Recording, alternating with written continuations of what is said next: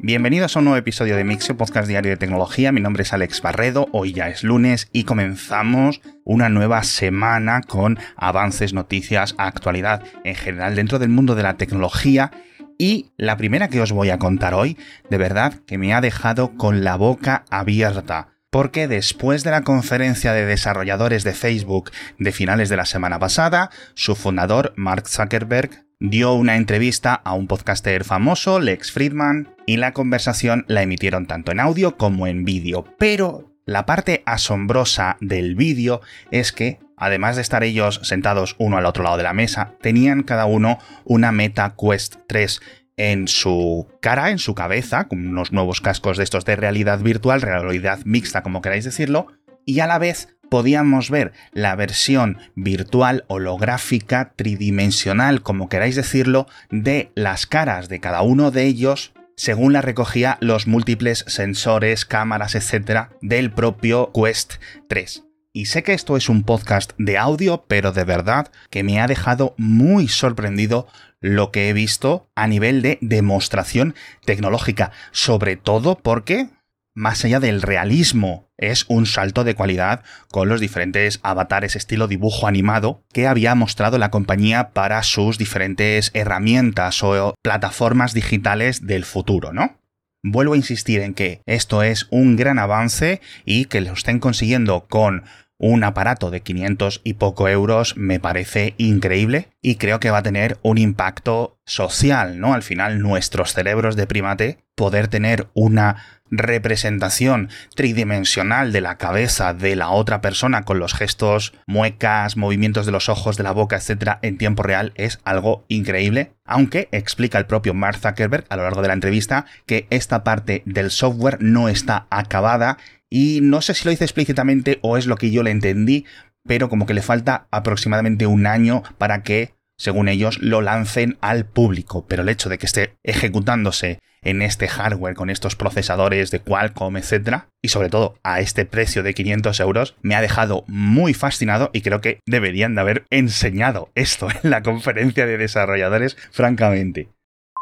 Y dejamos un avance en realidad virtual y nos vamos a otro de los temas calientes de los últimos meses, que es la generación sintética de imágenes. Comentábamos la semana pasada el lanzamiento, o mejor dicho, el anuncio de DALI 3, el sistema o el modelo de generación de imágenes de OpenAI que iba a llegar en unas semanas para los clientes de pago, etc. Bueno, pues resulta que este fin de semana ya lo han puesto disponible de forma gratuita a través de Bing que ya sabéis que además de estos chats basados en GPT-4, etc., tenía un generador de imágenes, que es el que uso yo para las carátulas de los episodios, y sin ningún tipo de anuncio público lo han actualizado al nuevo modelo. Yo el sábado estaba haciendo una carátula para un episodio de Cupertino y me sorprendió. Digo, ¿cómo? Digo, esto es raro, esto es muy bueno. O sea, normalmente tienes una buena calidad, etcétera, pero me sorprendió la cohesión de los resultados. Y resulta que es que ya estaba utilizando DALI 3 sin saberlo. Así que, si queréis probarlo, os dejo el enlace en las notas del episodio, pero al menos durante el resto del fin de semana ha estado colapsado, pero he recopilado un montón de imágenes generadas por usuarios en Reddit, en Twitter, etcétera, en redes sociales, y os las he dejado en unos enlaces en las notas del episodio, y la verdad es que sí que es un salto bastante importante. Y en la otra parte del espectro de los generadores sintéticos hablamos de Mistral o Mistral AI, esta startup francesa que recordaréis hace unos meses recibió la mayor ronda de financiación de una empresa tecnológica en Europa, creo que fue en junio, y ya ha lanzado su primer modelo sintético de texto. Lo han llamado Mistral 7B el B es de 7 billion, 7 mil millones de parámetros y según su análisis, es decir, las pruebas de la propia compañía, es mucho más acertado y preciso con las cosas que dice que modelos mucho más grandes de 13.000 millones de parámetros, que suelen ser el siguiente escalón que anda dando vueltas en los mundos académicos, principalmente dentro del el mundo del texto, están los llama y diferentes derivados de ese modelo y el hecho de que un modelo la mitad de pequeño tenga una mejor comprensión y síntesis de lo que está contando, pues son muy buenas noticias, no solo porque es código abierto, sino porque significa que lo vamos a ver aún mucho más pronto si cabe en local, en nuestros smartphones, en nuestros ordenadores, en nuestros relojes inteligentes. De verdad, creo que viene una revolución bastante importante cuando tengamos esta síntesis o esta interfaz de lenguaje natural en nuestros dispositivos sin necesidad de conexión a Internet. Eso va a ser un cambio muy importante. De todas formas, os decía, Mistral AI es la antítesis o es la otra dirección de OpenAI, porque otra de las cosas curiosas de este Mistral 7B es que lo han lanzado sin moderaciones o sin censura. Ya sabéis que los diferentes modelos, sobre todo las grandes empresas tecnológicas, etcétera, están limitados en las cosas que pueden hacer o pueden decir para evitar que diga cosas que pueden ser criminales, que pueden ser insultantes, que pueden ser hirientes, que pueden afectar a personajes públicos, etcétera. Entonces, no solo es mejor y más acertado que otros modelos de código abierto, sino que encima viene por decirlo de alguna forma, sin esas restricciones. Y para rizar el rizo, para ir un poco más allá, ¿no? Como para ir con este espíritu hacker, anarquista, etcétera, la gente de Mistral lo ha lanzado aparte de en sus descargas y repositorios tradicionales, lo han lanzado en formato torrent como aviso a los reguladores, esto no se puede parar, esto es un desarrollo de código abierto y cualquiera que lo utilice y lo aplique con un par de programas también de código abierto va a tener toda la potencia de este software. Y las restricciones, regulaciones, etcétera, con mayor o menor sentido que lleguen en el futuro, no se van a poder aplicar de una forma tan sencilla como creo que muchos políticos piensan. Así que la verdad, un comienzo de semana bastante explosivo. Nunca mejor dicho, ahora que me acuerdo, una de las noticias que he leído sobre esto de Mistral ahí es que le podías preguntar cómo fabricar una bomba y sin ningún problema te da una serie de instrucciones. Muy guay, muy chulo. Así que va a haber bastante polémica. Pero bueno,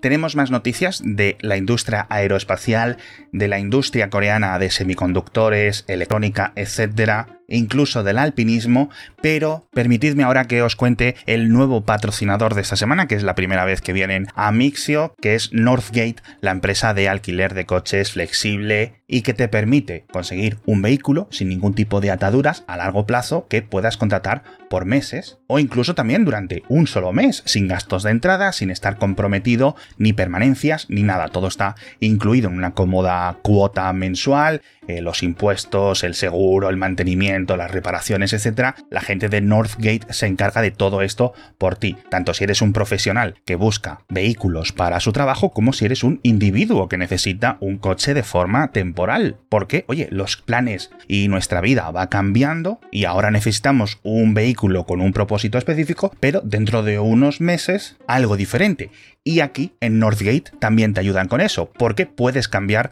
sin penalizaciones el modelo. Así que muy recomendados esta gente de Northgate. Podéis encontrar toda la información en northgate.es. Os dejo el enlace en las notas del episodio o llamando al teléfono gratuito 900 923 900. Y otra cosa también muy buena, recordaréis que hace unas pocas semanas comentábamos la instalación o la apertura de la mayor planta termosolar industrial en Europa, en una empresa papelera en Bélgica, con una producción anual estimada de unos 2.700 megavatios hora y que es, en la gran perspectiva de la generación de energías renovables, poquito, pero suficiente para reducir el consumo de energía externa de toda esa gran fábrica. Y el récord le ha durado, pues eso, tres semanas, porque otra fábrica, en este caso la cervecera Heineken, en Sevilla, en España, ha inaugurado otra aún mayor, en este caso de 3.500 megavatios hora de producción anual. Y además con un sistema de baterías bastante mejor, con lo cual no solo tienes toda la ventaja al final de la latitud de Sevilla comparada con la latitud de Bélgica, sino que toda esta plataforma mucho mayor de baterías que han construido al lado les va a permitir extender las horas de operación con la electricidad generada con estas placas termosolares. Volvemos a Francia porque tenemos que hablar de Be Real, la aplicación que el año pasado causó muchísimo furor, empezaron todo el mundo a apuntarse y que tenía un componente diferente al resto de plataformas sociales. El caso es que según fue acabando 2022 y comenzando 2023, parecía que todo se había desinflado un poco según reportes y análisis externos de otras compañías en cuanto a usuarios únicos o visitas, descargas, etc. Y ahora la compañía ha roto su silencio para decir que todo lo contrario, que han subido en usuarios activos, en este caso hasta 25 millones de usuarios activos, que es un granito de arena comparado ¿no? con las grandes plataformas, pero es muy curioso por el propio modelo y el propio sistema y la propia utilización de BeReal. Yo no sé cuántos de vosotros, los oyentes, utilizáis esta aplicación o cuántos la usasteis y la dejasteis de usar, pero parece que ahí sigue aguantando el tipo. También comento en las notas del episodio una historia larguísima de estas telenovelas que mezclan la tecnología con los negocios, con la diplomacia que tanto me gustan, en este caso en Corea del Sur, porque después de dos años y pico parece que llega la sentencia final de divorcio de Choi Tae-won, espero haberlo pronunciado bien, es el presidente del grupo SK, famoso por SK Hynix, SK Telecom, etc. Es uno de estos grandes fabricantes de componentes electrónicos que está en todas partes y que quizás no conozcáis. Pero siempre está ahí, ahí en la industria de los semiconductores luchando con Samsung y con el resto de grandes conglomerados de la zona. Bueno, pues como os decía, el amigo Che hace dos años y pico le pillaron poniendo los cuernos a su mujer de hace 35 años con una influencer, muy famosos los dos. Ella era hija de uno de los expresidentes de Corea del Sur y lo que en su momento en los 80 se denominó la boda del siglo en Corea ahora se denomina el divorcio del siglo. ¿Y a qué tiene que ver esto como para aparecer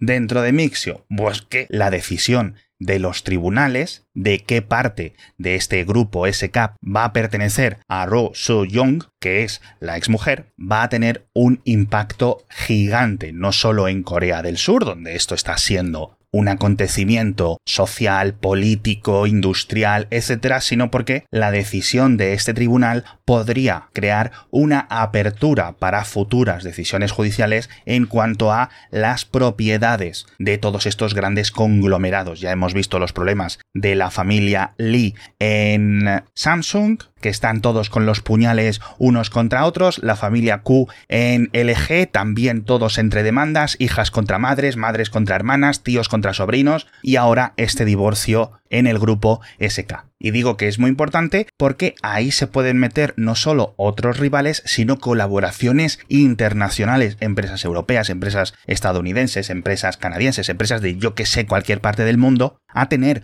una mayor colaboración y presencia dentro de la gran industria surcoreana, que hasta ahora siempre había estado muy cerrada al resto del mundo por estas estructuras familiares. Comentábamos aquí, por ejemplo, el caso de Telefónica, que de repente viene una teleco de Arabia Saudí y compra el 10%, y sus presidentes ni se habían enterado. Bueno, pues esto no ocurre con las tecnológicas coreanas, a pesar de su gran tamaño, su gran envergadura, por esto. Ya podemos entrar luego a discutir en otros podcasts de otra índole, que si la mujer se merece tal, que si se merece cual, que si los trabajadores deberían de ser los dueños de la empresa, que si patatí, que si patotán, porque aquí tenemos todos los ángulos y perspectivas que queráis darle. Y como me he enrollado muchísimo hablando de este divorcio, os dejo con otras dos noticias rapidísimas. Lo primero, que la Agencia Espacial iraní parece que ya ha entrado en una etapa de madurez porque han lanzado su tercer cohete Kasit, que significa mensajero en persa, con lo cual han hecho el triplete porque también han colocado en órbita, en el sitio correcto, el NUR 3, que según leo, NUR significa luz. Entonces es muy curioso porque es su tercer cohete de tres etapas, su tercer satélite colocado además en la misma órbita que el NUR 2 y es un avance científico muy importante porque les está yendo bastante bien, pero también un poco oscurecido porque al final Irán sigue siendo Irán con sus sistemas políticos autocráticos y todo lo que avanzan esos cohetes significa que están avanzando también sus misiles intercontinentales y demás. Pero bueno, de hecho, precisamente os he hablado de la Agencia Espacial iraní, pero los lanzamientos de este Qasid los está gestionando y controlando todo la Guardia Revolucionaria, o al menos la división del espacio de la Guardia Revolucionaria, que es el nombre del ejército de Irán.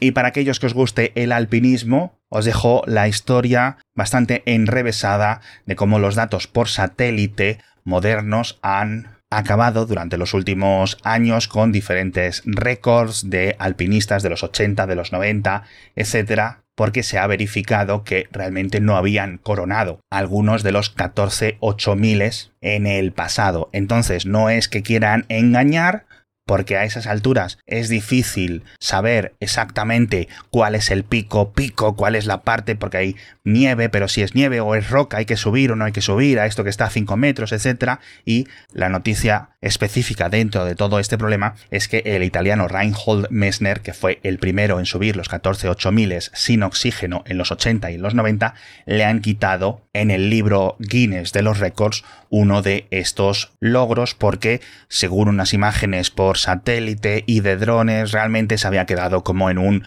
repecho anterior a unos metros de lo que realmente es la cumbre cumbre. Se había quedado una precumbre, no sé muy bien cuál es la palabra técnica dentro del alpinismo, pero os dejo en las notas del episodio las fotos para que la veáis porque he estado 30 o 40 minutos intentando enterarme de qué es lo que estaba ocurriendo y cuáles eran los detalles de todo este drama tecnológico barra deportivo.